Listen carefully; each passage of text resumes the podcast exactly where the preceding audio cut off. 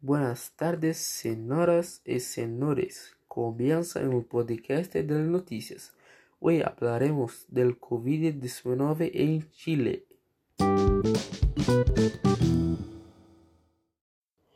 El primer caso registrado en el país fue el 3 de marzo de 2020 en Santiago.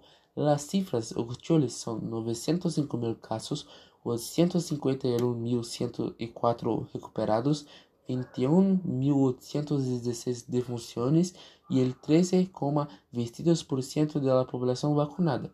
El gobierno intentó calar mas la población, segundo los casos de las muertes, subieron.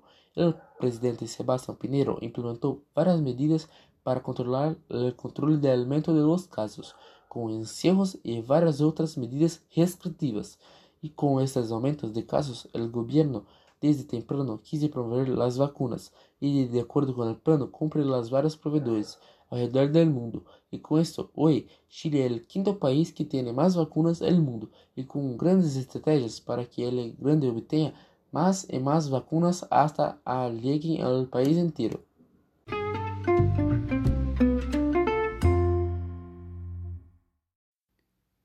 Y esto es todo por hoy.